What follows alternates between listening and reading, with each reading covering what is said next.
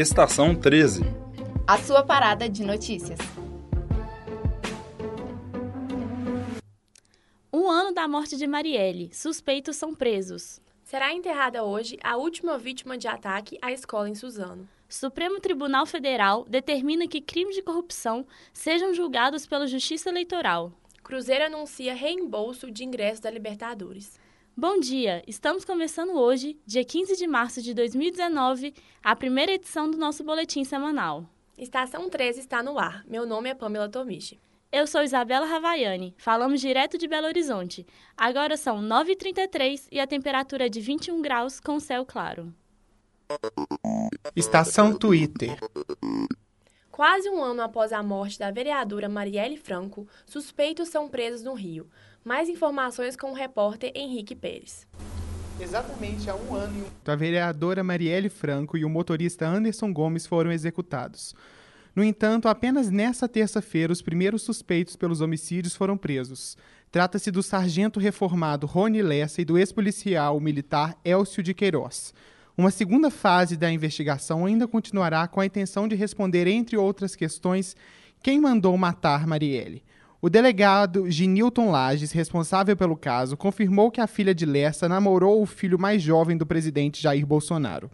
Ele mora no mesmo condomínio de luxo onde Bolsonaro e seu filho Carlos possuem casa na Barra da Tijuca, zona sul do Rio de Janeiro. Já Elcio de Queiroz, o motorista do carro, possui uma foto ao lado do presidente em suas redes sociais. Bolsonaro declarou que possui fotos com milhares de militares e que seu filho lhe disse que namorou metade do condomínio. Por seis votos a cinco, STF decide que processos da Lava Jato devem ser analisados pela Justiça Eleitoral. Mais detalhes com Vitor Lobato. Pois é, Isabela. Os procuradores da Lava Jato queriam que crimes eleitorais associados a crimes comuns fossem julgados pela Justiça Federal. Mas os ministros do STF entenderam que esses casos devem ir para a Justiça Eleitoral. Processos da Lava Jato de Caixa 2 relacionados à corrupção não serão mais julgados na Justiça Federal, por exemplo. Volto com você, Pamela. Estação Fora do Eixo. Ataque terrorista deixa 49 mortos e 48 feridos na Nova Zelândia. Ontem, por volta das 13h40 local e 21h40 pelo horário de Brasília, ocorreu um atentado terrorista na Nova Zelândia. 49 pessoas foram mortas e 48 feridas. O ataque aconteceu em duas mesquitas da cidade de Christchurch. Um homem branco com traje militar invadiu as mesquitas e iniciou um tiroteio. O atentado foi filmado e divulgado nas redes sociais e o responsável identificado. Três homens e uma mulher foram detidos, mas podem ter outros envolvidos. A primeira-ministra da Nova Zelândia, Jacinda Ardern, se manifestou dizendo que foi um dos episódios mais sombrios da história do país. Repórter Estação Brasil. Superi Superior Tribunal de Justiça manda soltar funcionários da Vale e da empresa alemã Tuvisud. Eles conseguiram habeas corpus no mesmo dia em que foram presos. Mais detalhes com o repórter Vitor Lobato. Bom dia, Vitor. Bom dia, Isabela. 11 funcionários da Vale e dois da empresa de engenharia alemã, Tuvisud, podem ser soltos a qualquer momento. Eles foram presos ontem após a decisão do Tribunal de Justiça de Minas Gerais, mas conseguiram habeas corpus no STJ durante a noite. Todos são investigados por envolvimento no rompimento da barragem de Brumadinho. Até o momento, 203 pessoas morreram e 105 continuam desaparecidas. Eu volto com vocês. Vítimas do massacre da escola em Suzano são enterradas. A reportagem de Henrique Pérez. O corpo de cinco vítimas do massacre da Escola Estadual Professor Raul Brasil em Suzano foram enterrados em velório coletivo no fim da tarde de quinta-feira, no cemitério municipal São Sebastião. Mesmo sob chuva, a cidade de Suzano compareceu em peso no velório. Os corpos foram aplaudidos durante o enterro. Foram enterrados ontem os corpos dos alunos Samuel, Caio Lucas, Caio Oliveira e Cleiton Antônio e da inspetora Eliana Xavier, que trabalhava desde 2016 na escola. Ela entrou na frente de alguns estudantes ao ver um dos assassinos. Sua família pediu para o caixão ser aberto para que eles pudessem dar uma última olhada em seu rosto. Outros dois alunos foram enterrados em cerimônias separadas. A coordenadora pedagógica e professora Marilena Umezu será enterrada em Ubá, sua cidade natal. Os criminosos foram sepultados em cerimônias fechadas sob forte supervisão policial. Estação solta o verbo. Você acha que a flexibilização do porte de armas é uma solução ou um caminho para a barbárie? A violência já está tão dentro das nossas vidas diariamente, eu acho que armar as pessoas nunca vai ser a solução de nada, vai só piorar. Sabrina, meu curso é o de Direito. Eu acho que é barbárie com certeza. Acredito que em 90% dos países não é uma coisa boa ter um porte de arma legalizado e muito menos no, no Brasil que não tem educação.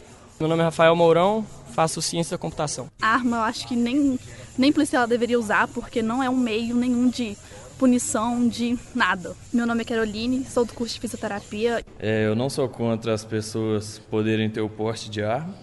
Eu acho justo, acho que é até uma maneira da população se proteger contra o próprio governo, se acontecer alguma coisa. Mas eu sou contra o porte na rua. Rafael e eu sou do curso de economia. Em vez de ser uma solução, eu acho que seria um problema ainda maior para aumentar a violência. Tara, contabilidade. Estação Contorno. Para evitar engavetamentos no anel rodoviário nos trechos entre Olho d'Água e Betânia, Prefeitura de BH anuncia parceria com o DENIT. Repórter J.A. Ribeiro. Grande parte das tragédias que ocorrem no anel rodoviário de BH com vítimas fatais envolvem caminhões sem freio na descida da Betânia.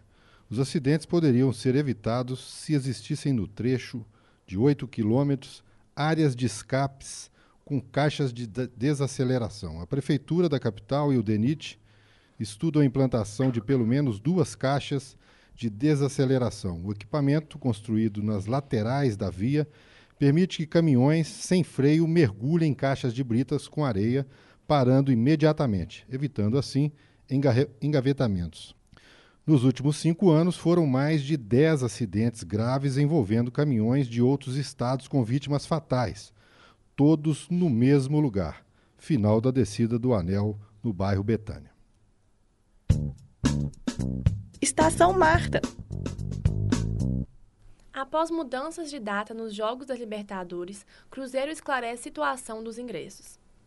O Cruzeiro divulgou na tarde desta quinta-feira como o torcedor poderá pedir um reembolso do valor pago pelo ingresso do jogo com o Deportivo Lara da Venezuela pela Copa Libertadores da América.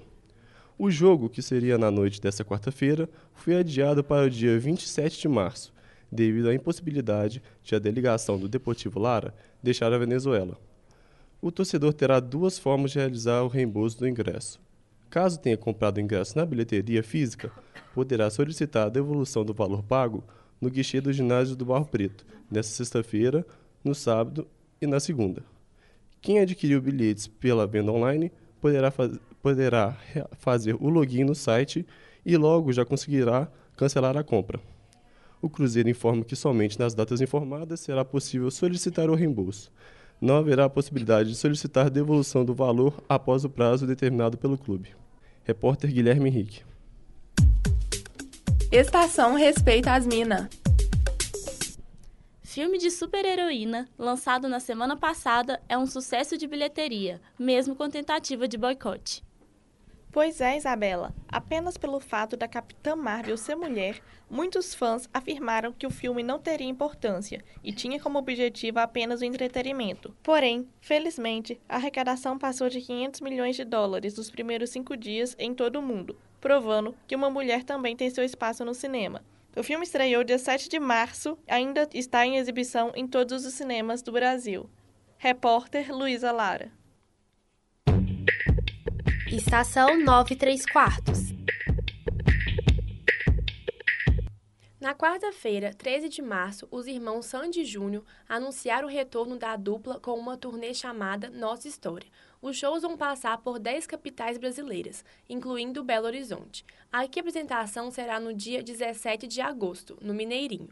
E pelo jeito, a moda pegou. Os irmãos americanos Jonas Brothers também anunciaram sua volta com o lançamento da música e do clipe Sucker, que já é um sucesso.